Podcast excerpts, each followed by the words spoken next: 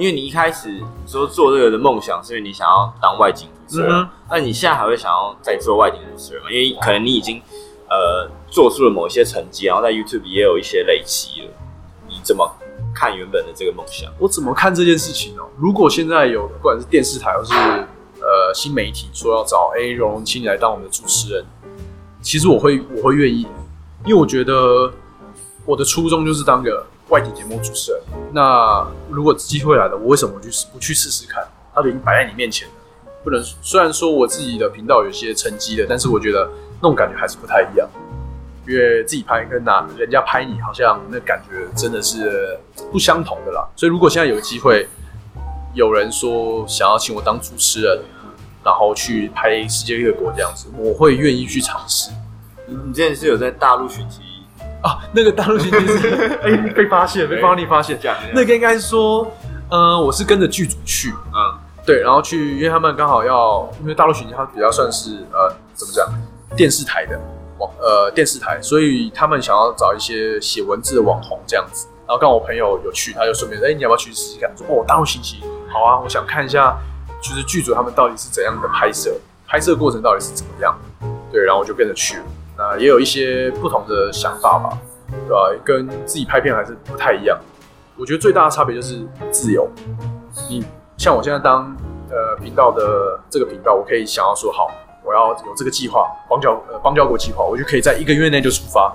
但是如果你是电视台，我觉得事前的作业，你要跟当地的政府啊，或是一些拍摄的店家，你要做去做协调，这些都是他们要一个脚本，要完整的一个计划，可能一年前都要开始计划了。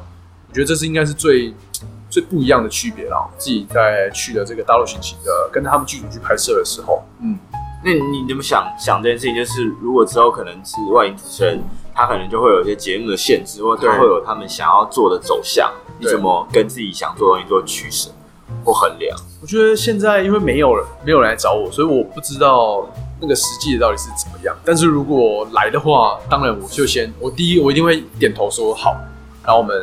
合作试试看，然后如果真的不适合，那就那就那就当然是我回来做自己的频道，因为可能现在自己频道习惯了自由习惯了，所以会觉得有些绑手绑脚的话，会觉得有点有点繁琐了。因为因为我自己拍片是非常 free 的嘛，如果今天去一个地方我没办法去，好，那我这个地方像我们那时候去俄罗斯的红场，那个那个克里姆林宫那边。看那个拍那个圣瓦西里大教堂，那个洋葱头非常漂亮。我去的时候，前面就连续四天，四天都封起来，但这也没办法，因为他们被被封起来就是被封起来。你的封起来是指什么意思？进不去，进不去那个场地，没办法好好的跟那个拍照，只能从旁边，然后把那个圣瓦西里大教堂拍的歪歪的，对吧？像这种都是不可遇的遇的事情啊。但是我觉得就随我我这个人是非常随遇而安吧。既然不能拍，那我明天再来；不能拍，我就多待久一点。就可以，还有其他东西可以看这样子，所以这个自己跟自己的频道跟节目，我觉得最这个是最大的不同啊，因为剧组它会有一个时间限制嘛。嗯嗯。那、啊、你有想过，如果哪一天你不做 YouTuber 要做什么吗？因为我觉得就应该这样的，我觉得 YouTube 很像一个运动员，他会有一个生涯的高峰、嗯。对，真的会有。我觉得哦，我自己有个想法，就是我蛮想开一间那个 hostel 青年旅馆。开在哪里？在不在台湾？我觉得这个还可以再去讨论。但是我觉得，如果以台湾的话，我觉得我必我想要开一间就是非常那种国外非常 chill 那种感觉，因为我觉得在台湾好像还没有那种氛围吧，没有一个就是你来到台湾就是哦，这个 Ben's Adventure 的 Hustle，就我去一趟台湾，背包客去到台湾，我一定要去朝圣那种感觉。我觉得虽然台湾的民宿很多，但是可能风格像，或者他们有做做到一个非常。呃，非常主视觉非常强烈的一个青年旅社，那他们可能差异性不够大，对，差异性不够大，或者是说哦，青年旅社就是好便宜，但是没有什么特点，对。但是我觉得我想要，如果我想要未来我想要做这个，不做 YouTuber 的话，我想要做一个青年旅社，就是让大家知道来到台湾就是一定要去参加，就一定要去住住看，去体验看一下。对，那这个特点你会怎么？这个特点哦，我觉得。嗯，因为我之前有在呃青年旅社打过工，我觉得青年旅社最重要的就是人与人的交流，这个是非常重要的。看是可能台湾的那个文化、那个其实那个感，那感觉还没有到那种，还没有到。对，其实是要跟大环境去去一起去 match 的。所以至于内内部怎么设计或什么的，还在想。会有这个想法，其实是那时候我在在约翰尼斯堡的时候，其实他你打约翰尼斯堡 hostel 就只有两间，两间比较大的。那我去的时候基本上就是非常舒服。他那间甚至是它是一个古迹改建的，也不是说古迹，就是曼德拉在逃难的时候，他曾经住在那个房间过。对，然后现在就把它把它变成一个 dorm 的感觉，所以就会跟就是感觉是会活在一个会有故事性的，就是到了这个。到了这个 hostel，它有一个故事，它可以跟你诉说，不管是历史的故事，或者这个城市所包装过的，它曾所经曾经所历经过的故事。我觉得这是这个这点是还蛮重要的。然后再搭配他的风格，然后装潢，然后再加上人与人之间的交流，这样子，我觉得这是很重要的。就是等于是建立一个有温度的 hostel。对，真的。OK，因为我们都说台湾最最美丽的风景是人嘛，那我们为什么不好好的去运用这个？这个这个我们的得天独厚得得天独厚的一个优势，对，把它建立起来。那往后的日子就是慢慢去，因为我出去都住 Couchsurfing 或是 hostel 嘛，就慢慢去取经，然后看他们成功的模式，然后最后希望能在台湾开一间这这样子非常有指标性的 hostel。大家好，我是《荣历险记》的 Ben，你现在在收听的是 Barney's Talk，巴尼播起来。最后聊一下 Emily 的部分。哎、欸，差点忘记，我我想说没有聊这一块，没有，因为你现在女朋友也在美国工作嘛。嗯、那你们是怎么样？你觉得，因为就是聚少离多的远距嘛，你觉得你们有没有一些维持感情的一些 tips，或是一些过来的经验可以给大家分享或 feedback？对啊，我只能说好在我是自由自由业，嗯，然后可以这样子，可能三四个月就飞飞去美国找 Emily。下下这样子，因为远距离的话，最最难的，我觉得可能就是信任感嘛。然后没有他没办法在你旁边，可能今天我们见面是小事，吵架就马上好见面聊聊就这样就 OK 了。但是远距离的话很难，那个感觉因为不在身边，然后再加上其实有时候打字啊，文字是没有温度，对，他没办法跟讲话，那个情应该说不是没有温度，是没有情绪在。所以我觉得同样的文字，可能大家用不同的情绪去看，会有各自的解读。对，同样一句话，你你念跟帮你帮你念跟我念是那感觉是完全不一样。所以我觉得这是最最重要。所以我我我就变成我一定要会设定一个日子，就是可能三四个月，尽量不要超过半年。你像我们之前最长是半年后才见过一次面，然后真的是啊，就是见面我们会有个感觉，就是啊啊好久不见，就是有点。相敬如宾的，因为太久没见，基本上那个声音、那个整个感觉、整个味道都会变掉，所以就是会会那么不熟悉，会慢慢的在相处过程才会慢慢的累积起来。所以我觉得真的要定到定一个地点，然后可能两三个月的时候，他放假去去一趟，然后去一个小旅行这样。所以变成说我每次到美国都会跟 Emily 去一个趟小旅行，像六六公路啊，或是像今年五月的古巴之旅这样子，我带大家出去玩，然后回来以后我们分开以后。影片慢慢出，然后这段时间我们可以慢慢回忆在旅途上的美好。所以我觉得一个是信任感，那另外一个就是你必须要真的给对方要设定一个目标，一定要设定一个目标，让大家让双方都可以去为了这个目标去做努力。就是哦好，我可能今现在十一月、十二月，那我们可能二月的时候就要见面了。那中间剩六十天，那这段时间我们就是好好的去为自己的事业做打拼。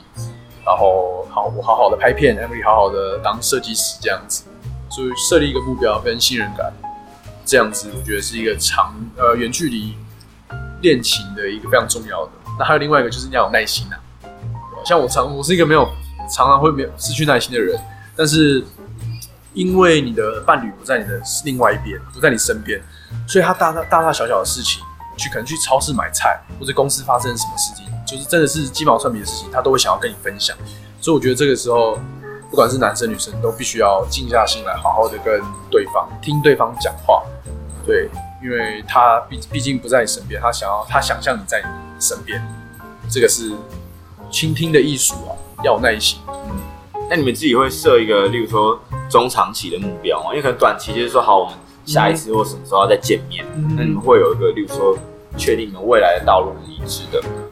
这个的话，因为其实我们两个做的领域其实还蛮不一样的。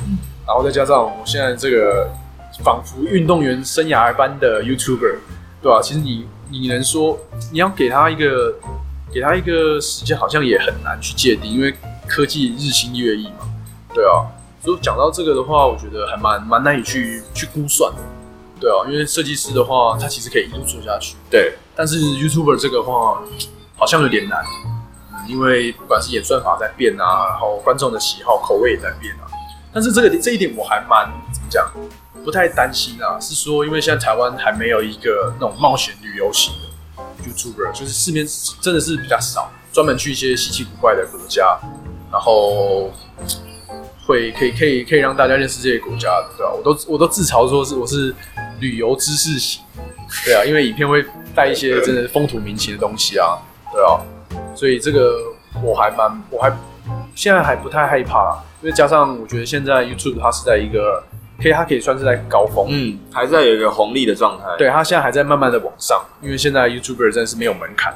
但是可能一年后、两年后，不久的将来，它一定势必会淘汰一些人，它会慢慢的往下，那新的平台又会起来。所以在这个被淘汰的过程当中，你的内、你的作品、你的影片有内容，这个就非常重要。是，就是不是说啊，你今天可能想要做，然后就做。然后一进来就是大家都有因为看你的影片，对吧？所以我觉得背后做的功课，然后事前作业这些都还蛮重要的。我就觉得做之后会做专精啦，就你你有内容，你做的深，自然就会在这块市场上说就会存留下来，活存下来了。就是我觉得我会是一个活下来那一个。那你有没有一些建议给，例如说想要也是同样想做创作者的人，或者是说他也想要做类似的可能？旅游或者是冒险的、嗯、呃人，那你觉得有没有一些经验或者是 feedback 可以给他？我觉得如果想要现在想要入行的话，入 YouTube YouTuber 这一行的话还 OK，但是你必须要真的要持之以恒的做创作吧。而且很多人会会说啊，我现在可能没有什么从器材来讲啊，他们可能说哦，没有专业的相机或什么的。我可以跟大家这样讲，我北韩跟食人族影片最多人看这两支影片，我都是用 GoPro 三。现在已经出到八了，我现在是用那时候是用 GoPro 三，然后再加上 iPhone 七这两个东西拍的，我甚至连单眼都没有，就是用这两个东西，然后拍到拍到现在这样子。那之后当然会慢慢更新，但是一开始我觉得内容才是最重要的东西。你必须要说，我必须要先从我的器材开始精进，因为你一开始不知道你会做多久，你也不知道你这个是不是你真的想要做的事情，所以就先用手边现有的来做。那第二个建议就是，现趁早开始拍，越早拍越好。我都我都像我出去跟小朋友说，我就说，大学生啊、高中生，我说，如果你们想要有有这个梦，那你们从现在就开始，找一个你们有兴趣的东西去拍，因为你有兴趣，代表你会为了它花时间去做功课、去专精。那这个就是你你比别人厉害的地方，不用可能像不管是电脑、电竞，对吧？因为想想当年我们小时候有人想说。你的你你，如果你跟你爸妈说你想要当一个电竞选手，他们绝对不会说，他们绝对不会同意。但因为现在大环境不同，电竞甚至可以成为奥运上的一个项目，对吧？这个你永远不知道，所以我觉得你就是持续的创作。如果想要当 YouTuber，一直去创作，拍你喜欢的东西，你的热情所在，你才会持续的下去。那器材那些的不重要，你的 idea 最重要，对吧？然后你越早开始拍，你越比人家抢先一步。对吧？所以我才会很有点后悔说，如果我把我大大学的期间在北京当交换学生的那些走思路啊，甚至是一些一些稀奇古怪的城市拍下来，然后再加上伊朗、约旦、以色列、埃及这几个国家把它拍下来，我可能真的是百万订阅。就你这真的这种这种东西都是结果论，但是你永远不知道你这些东西什么时候会被人家看到。所以我觉得就是持续的拍，持续的拍。然后没有目的，你可以做你喜欢的事情，不要有任何的目的，不要说设定给自己一个目标。你给设定给自己的目标就是时间，我如何在一年当中做到我想要的高度，这样子。因为刚刚龙龙也有看给我看他的收音设备，就是一个蛮阳春接 Lightning 的，对 Lightning 的那个麦克风，我觉得这样子够了，有个好的收音品质，这样就 OK 了。因为现在手机也不会输数位相机啊，都有四 K 了，四 K 六十帧，甚至一。一百二十帧都有，所以现在都很 OK。我觉得作为一个创作者，其实最重要的就是 right now 马上先开始做。对，真的，你要一定要抢到那个先机。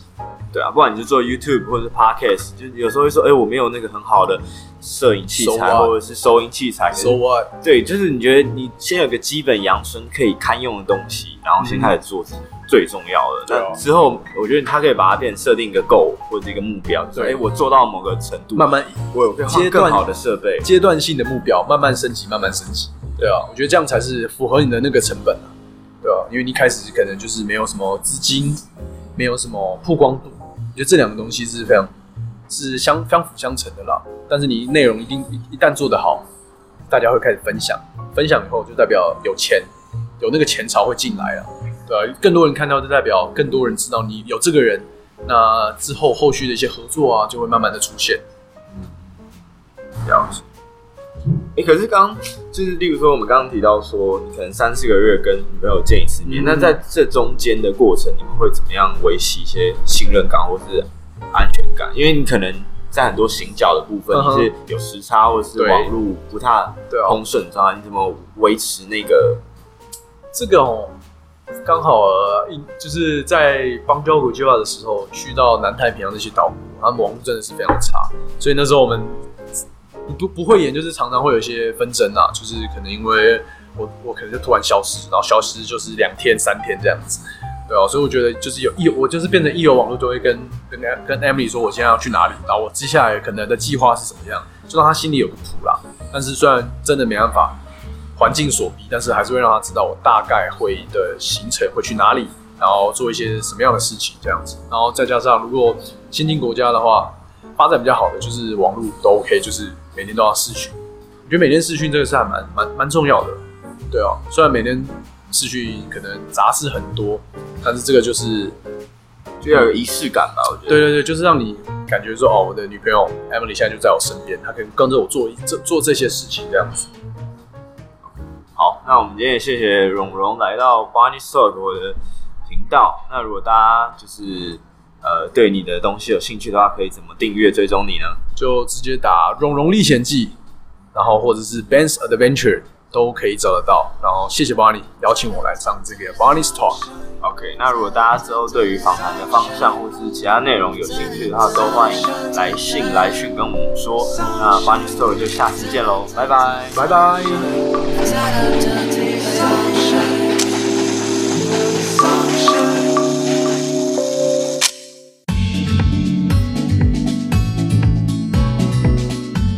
这次的访谈可以归纳成三个 recap：旅行的、创作的、感情的。在旅行期间，荣荣认为跟自我独处最好的方式是去倾听自己内心的声音，并与之对话。这时候反而有空档去思考自己的短期目标，并且记录下来。一开始不用长，利用三到五天去思考自己想要做的事情。给创作者的建议上，荣荣觉得要趁早做。找一个有兴趣的东西着手，前期不要被设备限制了你的行动力。Idea goes first。远距相处上，在网络许可的情况下，尽可能保持每天视讯的习惯。虽然可能是一个很花时间的行为，但却是情侣间一种陪伴的仪式感。如果你觉得今天整理的 recap 对你有帮助的话，欢迎到 iTunes 上面替我的节目打五颗星，然后留下你的评论。那我们就下次见喽，拜拜。